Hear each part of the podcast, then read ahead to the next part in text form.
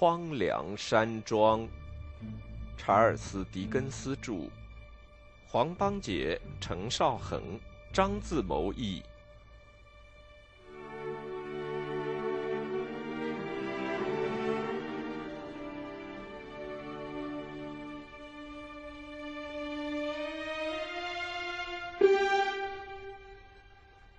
第十九章，往前走。法院小街这一带的人现在正度着漫长的暑假。普通法院和大法官庭这两只大船，这两只用麻栗木做船身、铜板做底、铁皮镶边、黄铜包头的大船，但绝不是快船，现在正闲置着。那只鬼船，连同他那一帮魔鬼似的诉讼委托人。他们逢人就哀求阅读他们的文件，这时也不知道漂泊到什么地方去了。法院大楼锁上了大门，政府机关在这大热天里也门关户闭。威斯敏斯特大厅居然成了一个阴凉而又幽静的地方，就连夜莺也可以在那里歌唱。至于那些到这里来走动的人，已经不是平时的起诉人。而是多情的求婚者了。法学院、法院小街、法学家协会、林肯法学协会，甚至于法学院广场，都像是退潮时的海港。在那里，诉讼程序搁浅了，事务所抛锚了。懒洋洋的办事员躺在歪到一边的凳子上，那些板凳在开庭的讯息到来以前。是正不过来的，在这漫长的暑假里，所有的东西都高高的搁浅在烂泥上。推事室外屋的门一个个都关得紧严，大批的信件和包裹堆在门房里。要不是那些信差无所事事，坐在阴凉的地方，用白围裙蒙着头躲苍蝇，顺手拔下几根草放在嘴里慢慢嚼着，那么。林肯法学协会大厅外面石板路上的下隙里，说不定会杂草丛生呢。伦敦城里只剩下一个法官，就连他也不过每星期去两趟推事室。如果那些在他执行巡回裁判的城镇居民这时候看到他这副尊容，那才妙呢。没有披散的假发，没有红罩袍，没有皮领子。没有手持长枪的侍从，也没有白色的权标，他只是一个胡子刮得光光的绅士，穿着白裤，戴着白帽。那张原来是法官的脸，显出一种在海滨受到风吹日晒的棕红色；那个原来是法官的鼻子，也被阳光剥掉了一层皮。而且，当他路过卖鲍鱼的铺子时，居然跑进去喝一杯加冰块的姜汁啤酒。英国的律师界人士这时已经分散到世界各地去。在这夏季的四个漫长的月份里，英国没有律师界的人士怎么能存在下去？固然是一个问题，因为遇到困难的时候，英国就要依靠这些人士来庇护；而在繁荣昌盛的日子里，英国又可以合法的拿他们来标榜。不过，这问题现在姑且不去研究。我们只要肯定目前的确看不到这些捍卫大不列颠的战士也就行了。那个学识渊博的绅士认为他的委托人受到对方莫大的侮辱，因此每次出庭总是义愤填膺，而且似乎一辈子也平静不了。然而他目前在瑞士却出人意料的大有好转。那个学识渊博的绅士专干那使人倾家荡产的勾当。同时还用一些最缺德的话把对方挖苦得体无完肤。然而他目前正在法国的海水浴场玩得非常高兴。那个学识渊博的绅士，往往为了一点小事就哭得死去活来。然而他最近六个星期却没有流过一滴眼泪。那个学识渊博的绅士。在那浩如瀚海的法典里待了些时候，已经使他那火气十足的性格冷静下来。等到下次开庭辩论某些复杂问题时，他就可以使出法律上的招数，难倒那些昏昏欲睡的推事，而一举成名。他那些招数不仅外行人不懂，就连内行人也差不多都不懂。然而，他目前却自得其乐的在那荒凉贫瘠、尘土飞扬的君士坦丁堡漫游。这尊巨大的守护神神像的碎片们，目前正散布在各个地方，有的在威尼斯的海湾里泛舟，有的在尼罗河的第二大瀑布旁观光。有的在德国的温泉里沐浴，有的在英国各地海岸的沙滩上晒太阳，而在那空荡荡的法院小街一带，这些人简直一个也看不到。如果真有那么一个法律界人士匆匆走过这个荒无人迹的地方，而且碰见某个鬼头鬼脑的起诉人，这个起诉人因为心里着急，常常到这里来看看，那么他们俩都会吓一大跳。都会躲着对方，躲到对面马路的角落里。多少年来也没有见过像今年暑假这么热的天气，所有的年轻办事员都在神魂颠倒的跟女人谈情说爱，他们根据自己的地位和心上人到马尔格特、雷姆斯格特或格拉夫桑德去寻欢作乐。所有的中年办事员都觉得自己的家庭人口太多，所有那些无家可归的狗都跑到法学院这里来，在台阶上或其他干燥的地方喘喘气，一边找水一边恼怒地吠上几声。所有那些在大街上带领盲人的狗都把主人拉到水泵跟前，或是拉到水桶跟前，让主人半个大跟头。凡是有百叶窗、门外洒了水、橱窗里摆着金鱼缸的店铺，都是避暑胜地。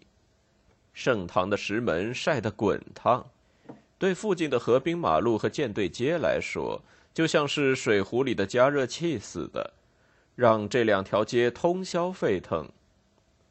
如果只图凉快不怕无聊的话，那么法学院附近倒是有些事务所可以避避暑。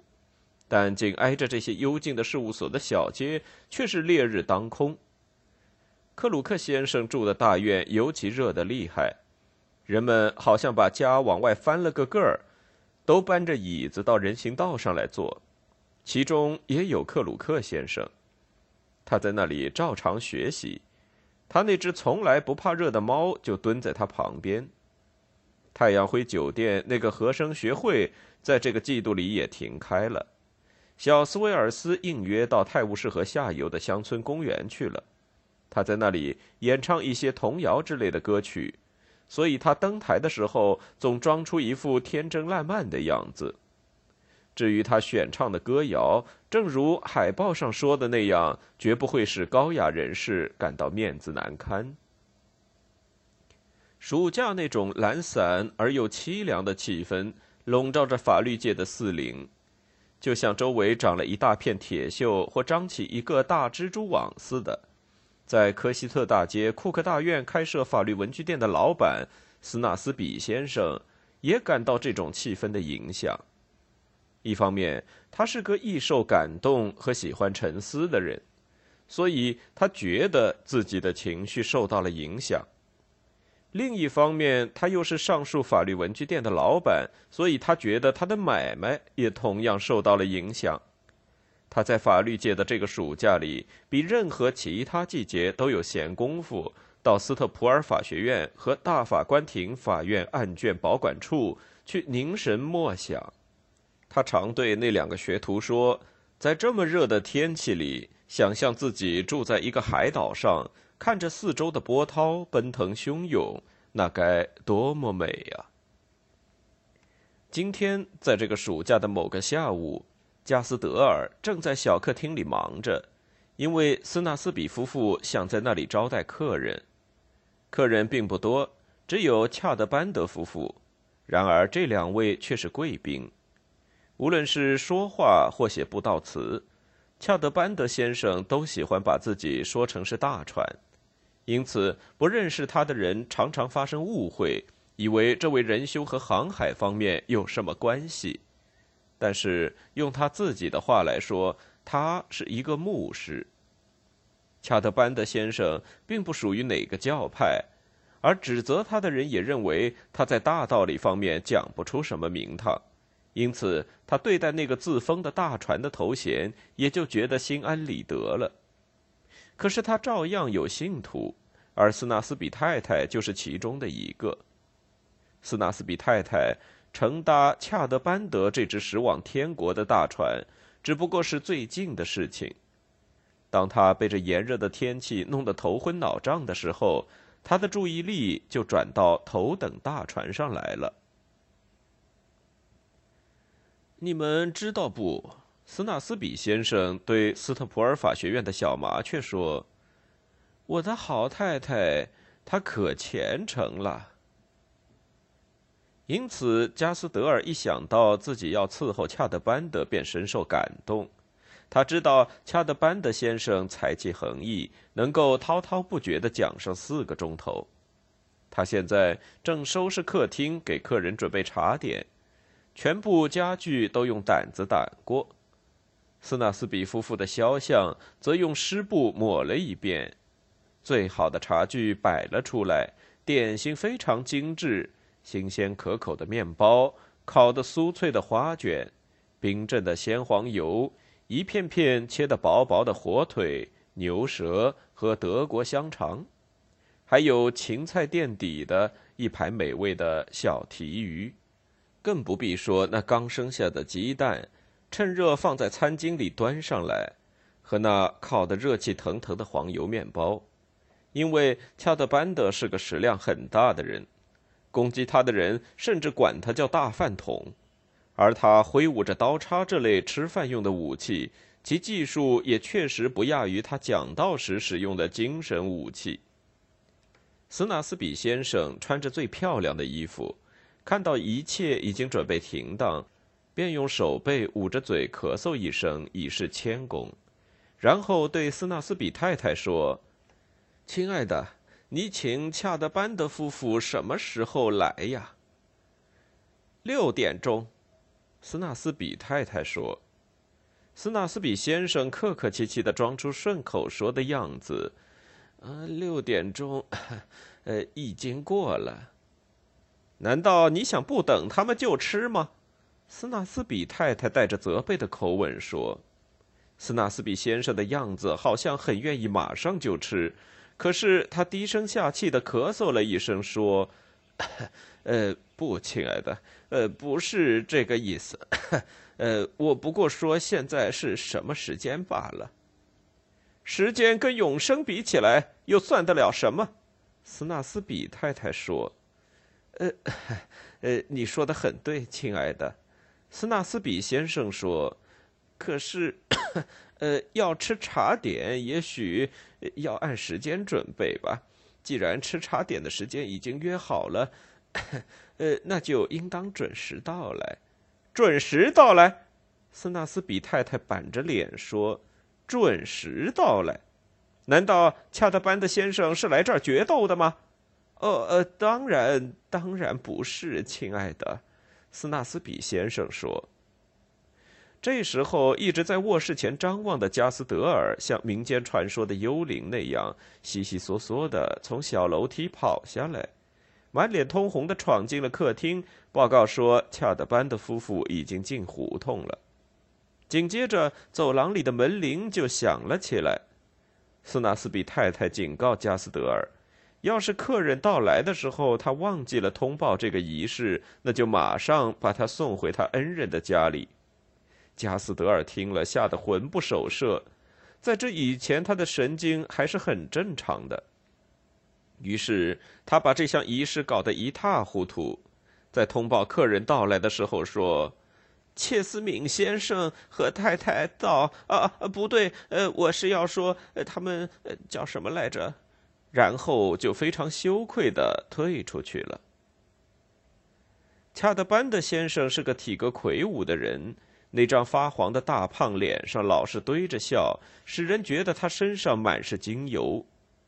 恰德班的太太是个不苟言笑、样子严厉冷酷的女人。恰德班的先生走起路来毫无声音，但很笨拙，活像一只学会了用后腿走路的狗熊。他不知道胳膊该怎么摆动，好像也很不灵活，恨不得趴在地上走。脑门上老是冒着汗，每次说话都是先把那只大手举起来，好像对对方示意他要给他们讲道似的。朋友们，恰德班德先生说：“祝这个家庭幸福。”祝这个家庭的男女主人、小姐们、少爷们幸福，朋友们，我为什么要祝你们幸福呢？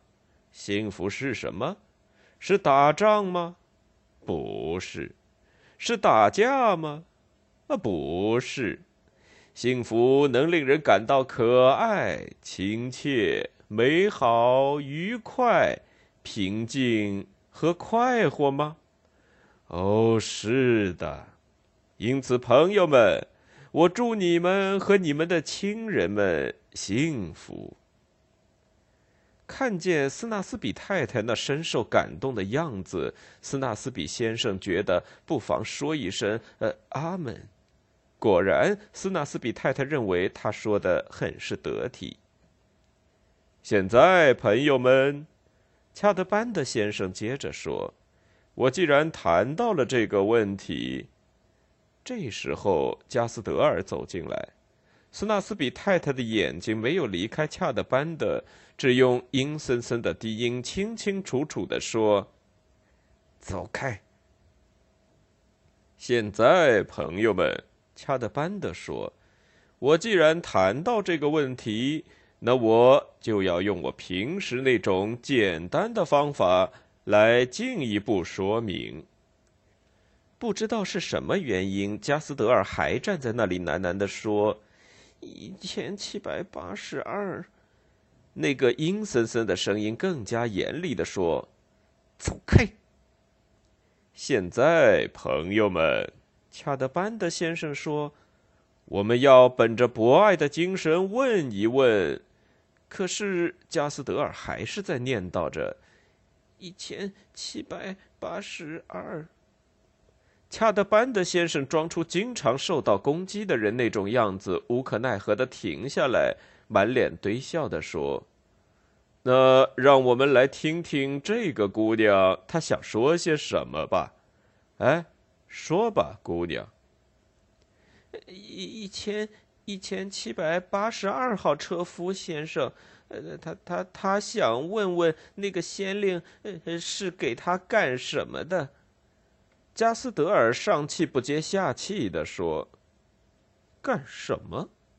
恰德班的太太回答说：“那就是给他的车费。”加斯德尔回答说：“嗯呃，他非要以先令八便士不可。呃，如果不给他，他说要去告状。”斯纳斯比太太和恰德班的太太气得差点叫了起来。这时候，恰德班的先生举起手，让他们安静了下来。朋友们，他说：“我想起来了，昨天有一桩事情我没有尽到责任，所以我现在理应受到某种惩罚。我不应当有什么怨言。雷彻尔，拿出八个便士来吧。”斯纳斯比太太屏声静息，瞪着斯纳斯比先生，仿佛是在说：“你听这个使徒说的话。”恰德班的先生虽然脸上油光闪闪，但好像非常谦虚。这时候，恰德班的太太把钱拿出来，把债务人和债权人之间的账拖下一个小小的尾巴。再找一个不大引人注意的借口来渲染一番，以表示自己的豪爽，这就是恰德班德先生经常做的事，也是他装模作样的主要手法。朋友们，恰德班德说：“八个便士并不多嘛，他本来可以跟我多要一先令四便士，也可以多要两个半先令。”哦，感谢主恩吧，感谢主恩吧，哦，感谢主恩吧。说完这一番话，呃，这番听起来好像是圣诗里引文的话，恰德班德先生就大摇大摆的朝着餐桌走去。入座前还举着一只手，给他们来上一番训诫。朋友们，他说：“摆在我们面前的是什么东西？是吃的。朋友们，我们需要吃的吗？哦，我们当然需要。朋友们，我们为什么需要吃的东西呢？因为我们是凡人。”因为我们是有罪的人，因为我们是地上的人，因为我们不是天上的神。朋友们，我们能够飞吗？哦，我们不能。朋友们，我们为什么不能飞呢？斯纳斯比先生因为刚才说了一声“阿门”，得到他太太的夸奖。便壮着胆子用那种自作聪明的口吻，兴致勃勃地说：“因为，呃，没有翅膀。”可是他一看见斯纳斯比太太怒目而视，便赶紧闭上了嘴。朋友们，我再说一遍。恰德班德先生接着说下去，根本不理睬斯纳斯比先生的提示。我们为什么不能飞呢？是不是因为我们适宜走路？哦，是的，朋友们，我们要是没有力气，能走路吗？当然不能。朋友们，我们没有力气会怎么样呢？我们的腿就会站不稳，我们的膝盖就弯起来，我们的脚脖子就转过去，接着我们就会倒在地上。朋友们。这么说，从人类的观点来看，我们的四肢所需要的力气是从哪里来的呢？说到这里，恰德班德看了看桌上摆的东西，是不是来自各种各样的面包，来自从牛奶提炼出来的黄油，来自家禽下的蛋，来自火腿，来自牛舌？来自呃香肠以及诸如此类的东西呢？是的，那么就让我们来吃下这摆在面前的好东西吧。恰德班的先生按照这种方式，把他那些滔滔不绝的废话堆砌起来，仿佛是一级连着一级的台阶。攻击他的人都说他这些话没什么了不起的地方。但是他们这样评论他，恰恰说明他们存心和他为难，因为人人都有亲身体验，知道恰德班德式的演说方法是大家所欢迎和赞扬的。恰德班德先生终于把话打住，在斯纳斯比先生旁边坐下，开始狼吞虎咽。对恰德班德先生这个模范人物的体质说来。把任何一种食物化为我们刚才提到的那种油，似乎是一道必不可少的工序。因此，在他大吃大喝的时候，不妨把它比作一座现代化的、规模宏大的炼油厂，或者什么别的生产精油以供批发的大工厂。今天，在法院暑假的一个下午，他在科希特大街库克大院做了一桩大买卖。看样子，当他这座工厂的机器暂时停止运转的时候，他那个仓库准是堆满东西了。因为刚才把客人的名字报错了，加斯德尔一直安不下心。但是只要碰到机会，他还是一再的让斯纳斯比夫妇和他自己在人前出丑。随便举几个例子来说吧。他把整叠的碟子碰倒在恰德班德先生头上，出人意料地奏出了铿锵的军乐，然后又把松饼倒在了这位绅士的头上。就在他们吃茶点的时候，加斯德尔低声对斯纳斯比先生说：“楼下有人找他，而且，呃，是找我的。呃，请原谅我太直言。呃，我要到铺子里去。”说着，斯纳斯比先生就站起来，请客人们原谅，呃，我一会儿就回来。斯纳斯比先生下了楼，看见两个学徒正聚精会神地打量着一个巡警，那个巡警则抓着一个衣衫褴褛的男孩的胳膊。哦，我的天哪！呃，怎么了？斯纳斯比先生说：“呃，这这是怎怎么回事儿？”这个男孩，巡警说：“我一再跟他说往前走，不要老在那个地方待着，可他就是不往前。”我老在往前走，先生。那男孩一边用胳膊抹掉脏脸上的泪，一边哭着说：“我一出娘胎就老在往前走，往前走，我能走哪儿去呢，先生？我走的路还不够多吗？”我一再警告他，他还是待在那儿不肯往前。巡警冷冷地说，一面又像干这一行的人那样，把脖子稍微转动一下，让硬领子裹着的脖子舒服一点儿。所以我只好把他逮起来。我还真没见过像这样倔强的坏小子，他就是不肯往前走。我的天哪！我能走哪儿去呢？那孩子喊道，绝望地抓着头发，在斯纳斯比先生家过道的地板上跺着他那光脚。别耍这套，要不老子要你的命！巡警无动于衷地摇晃着他，说：“上头有指示，不让闲人在街上待着，要你往前走。我都跟你说五百遍了。”可是我能走哪儿去呢？那孩子哭着说：“呃，说实在的，呃，巡警先生，您瞧，这还，呃，真是个问题呀。”斯纳斯比先生若有所思地说，一边用手背捂着嘴咳嗽一声，表示非常为难，不知道怎么办。你知道，呃，要他到哪儿去吗？这个上头没有指示。巡警回答说：“上头就只是说不许在街上待着，要他往前走。”瞧，你听见了吗？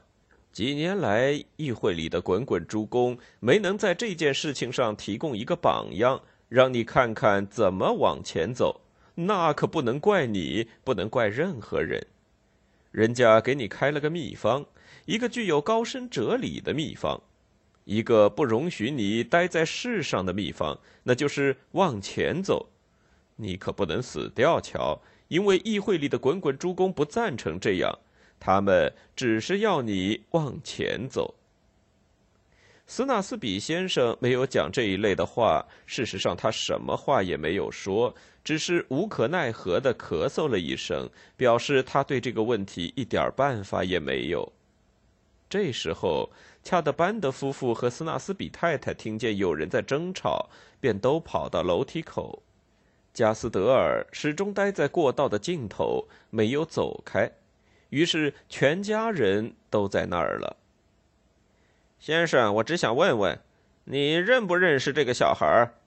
巡警说：“他说你认识他。”斯纳斯比太太在上面赶紧喊道：“他不认识。”呃，我的好，呃，好太太。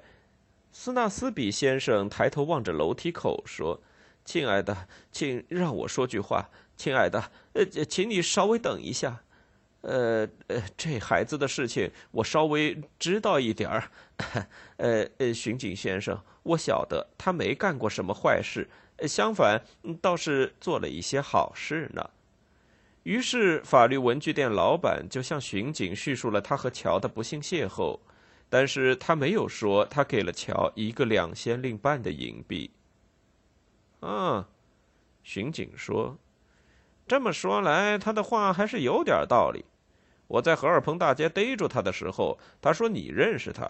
啊这时候人群里有个青年人说他认识你，哎，还说你是一位英式的商人。如果我到这里来调查的话，他也要来。看样子他大概是个说话不算话的人。可是，哦哦，哎，那个年轻人来了。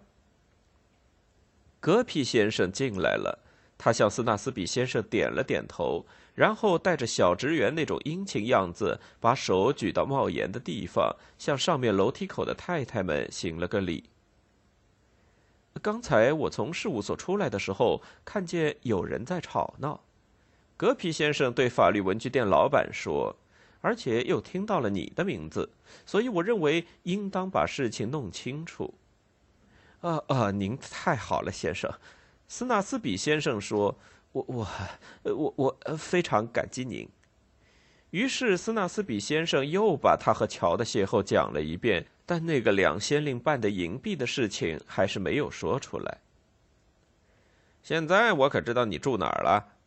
这时，巡警转过来对乔说：“原来你住在托姆独院，哈哈，真是个不错的地方啊，是不是？”“我还能去什么好地方住呢，先生？”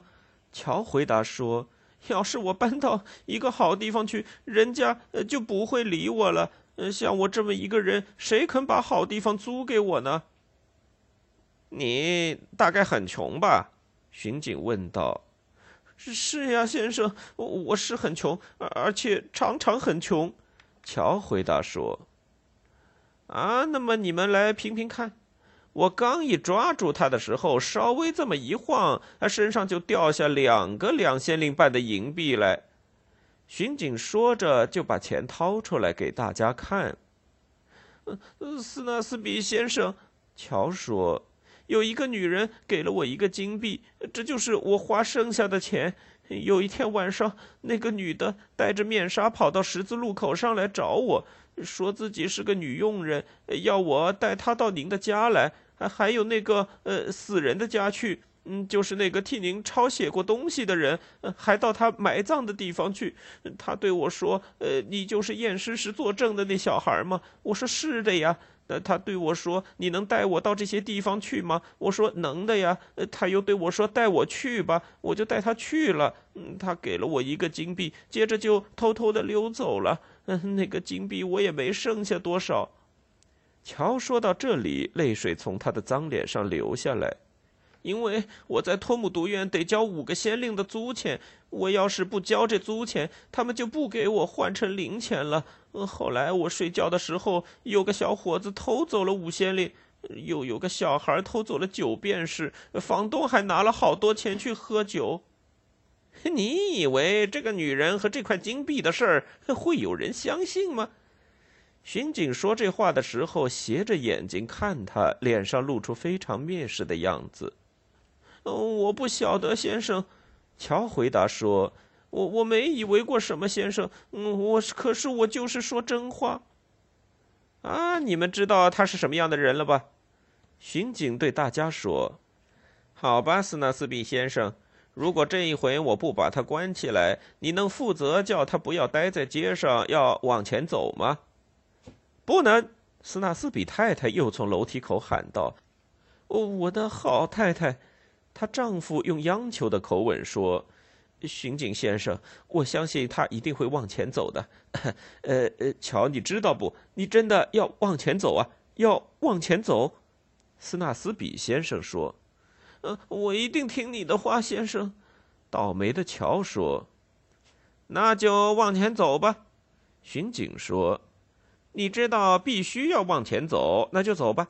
记住啊，下一回。”要是再逮着你，那可就不客气了。把钱拿去吧。你听着，你越是往远处走，咱大伙儿的日子就过得越安生。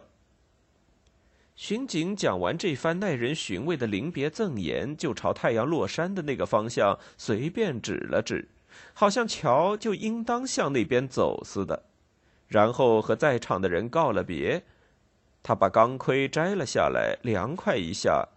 靠着库克大院背阴的一面走，缓缓的脚步声在大院里发出了回音，好像是一阵悠扬的音乐。乔讲的那段关于女人和金币的事情，似乎很难令人相信，可是，在场的人都感到有点出奇。格皮先生在调查人证物证方面是个喜欢寻根问底的人。况且，在法院这个漫长的休假期间，终日无所事事，未免闷得难受。所以，他对这件事情大感兴趣，便按照常规着手盘问证人。太太们看见他盘问乔的样子，觉得很有趣儿，于是斯纳斯比太太就客客气气地跟他说：“如果他不在乎他们方才把餐桌弄得杯盘狼藉的话，他想请他到楼上来喝杯茶。”格皮先生表示同意以后，乔也就被大家带到客厅的门口。格皮先生把他当做一个证人来审问，像炼黄油的人那样东摆弄西摆弄，翻来倒去的摆弄着他，并仿效模范法院的手法，把他折磨了一番。审问的过程也和法庭上许多模范事例大致相同，既没有问出什么名堂，而且又耗费了很多时间。这都因为格皮先生认为自己很有天赋。而斯纳斯比太太又觉得，这次审问不仅满足了她的好奇心，而且还提高了她丈夫那个买卖在法律界里的地位。就在这紧张的一问一答的时候，恰德班德这只一直在加工提炼精油的大船搁浅在海滩上，等着潮水的到来。行了，隔壁先生说：“要么就是这小孩撒谎。”要么就是这件事情确实不寻常。我在肯吉卡博伊事务所这么多年，还没见过这样离奇的事呢。这时候，恰德班的太太和斯纳斯比太太低声说话。过了一会儿，斯纳斯比太太喊道：“您说的是真的吗？”“当然喽，不过已经好几年了。”恰德班的太太回答说。他知道肯吉卡博伊事务所已经好几年了，斯纳斯比太太得意洋洋的对格皮先生说：“她是恰德班德太太，是这位先生恰德班德牧师的太太。”哦，您知道我们的事务所？哼，我嫁给恰德班德先生前就知道了。恰德班德太太说：“您是什么案子里的当事人吗，太太？”格皮先生说：“这会儿转过身来，开始盘问起他了。不是，不是什么案子里的当事人，太太。”格皮先生说。恰德班的太太摇了摇头。那么，您也许认识跟什么案子有关的人吧，太太？格皮先生说。他最喜欢的事情就是按照法庭的原则来说话。也不完全是这样。恰德班的太太好像觉得格皮先生跟他开玩笑，所以他回答的时候勉强笑了笑。也不完全是这样，格皮先生重复着对方的话。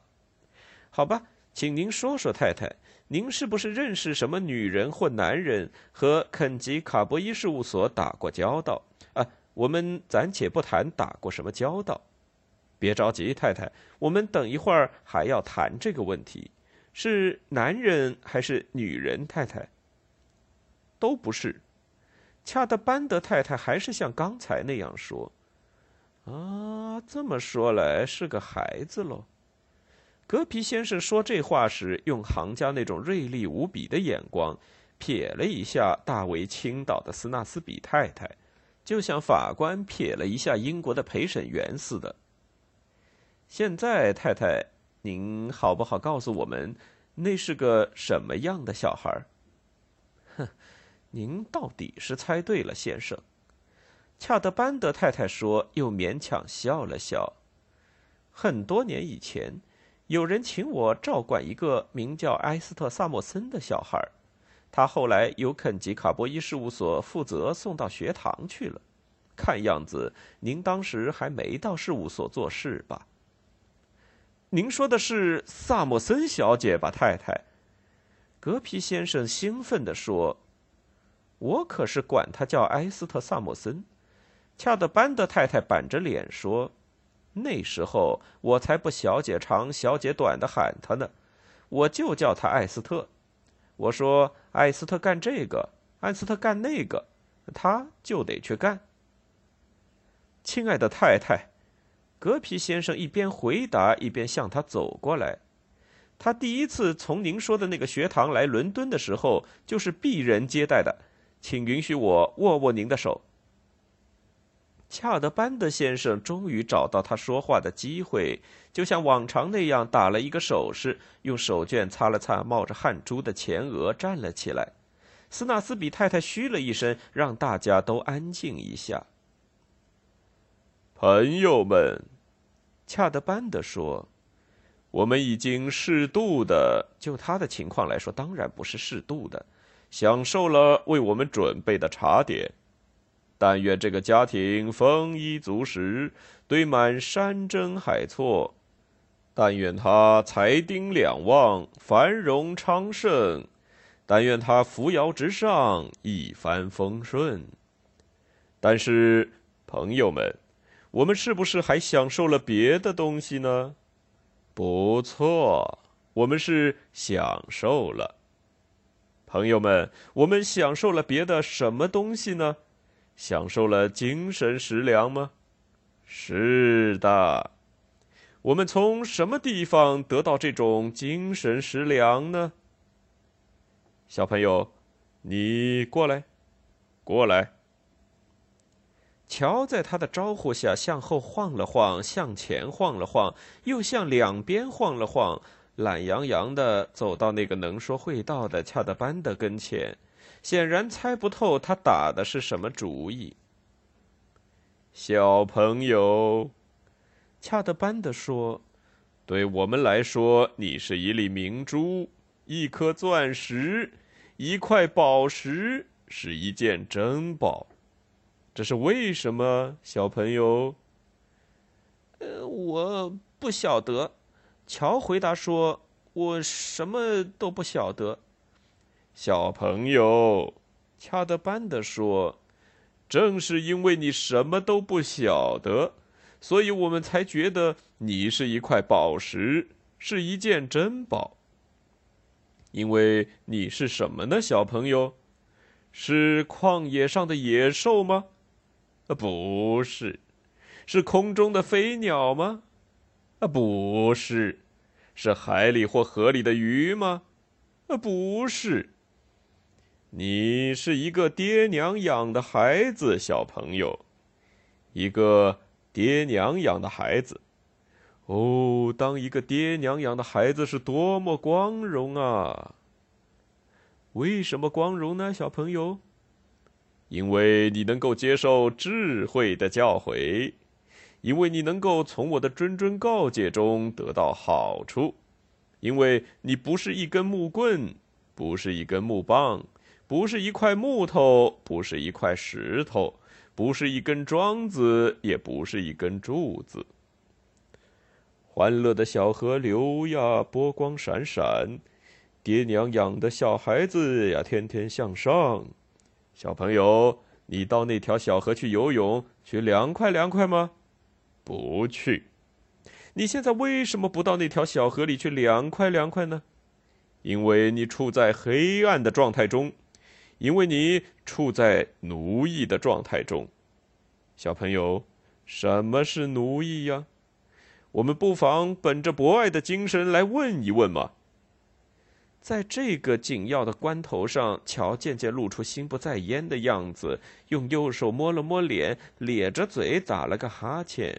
于是斯纳斯比太太怒冲冲地说：“她相信他是个不可救药的顽童。”朋友们，朋友们，恰德班德先生说着，向四周环顾了一下，又装出受到攻击的样子，满脸堆笑。